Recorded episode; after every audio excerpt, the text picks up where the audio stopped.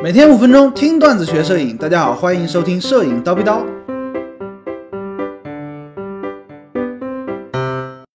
天气好就真的适合拍照吗？哎呀，今天真是个大晴天，万里无云，赶紧出去拍照。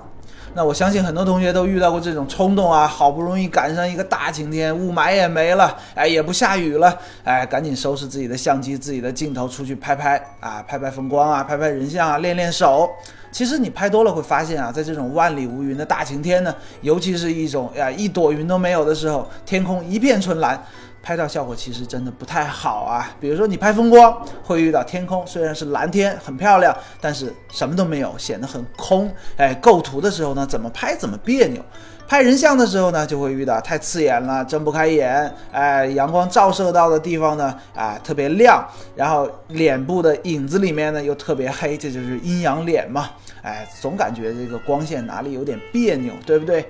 之前呢，我拍过，呃，听过一个国际风光摄影大师的分享。他说他喜欢在阴天、在雨天、在雪天以及各种恶劣的天气条件下去拍摄，他唯独不喜欢大晴天，因为很无趣。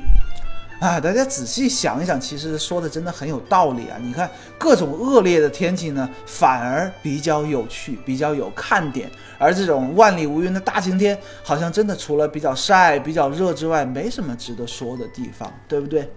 从另外一方面啊，咱们来聊一聊光线的本质。从光质的角度去分析呢，你看大晴天，光源就是太阳嘛，太阳它相当于就是一个离我们很远的点状的光源。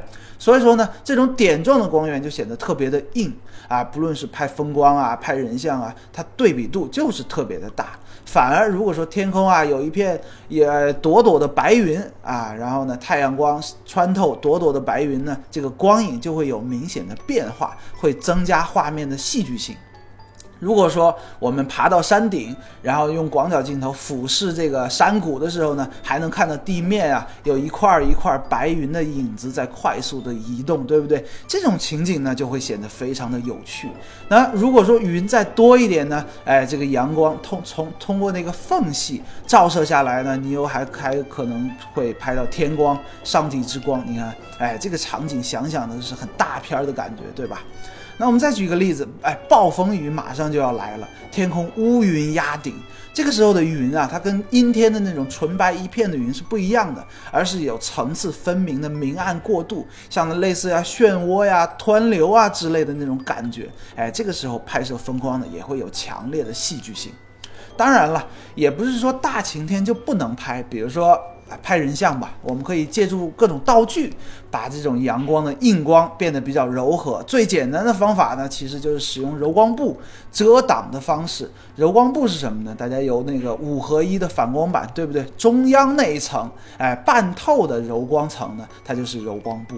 你用这一层去挡住阳光，让妹子啊站在这个柔光布的阴影里面，哎，效果就会非常的好。需要注意的是啊，通常柔光布遮挡了之后，人的确是柔和了嘛，但是这个亮度肯定会降低。如果说有条件的话呢，你可以用另外一块反光板给这个模特的正面啊，适当的再补一些光，哎，这个效果呢就更好了。这里说到的有条件，不是说高老师说你们买不起两块反光板啊，一块几十块钱而已嘛，而是说这种场景你需要两个助手，两个帮手，一个帮你挡光，一个帮你反光。你看这个人情还是欠比较大的，对吧？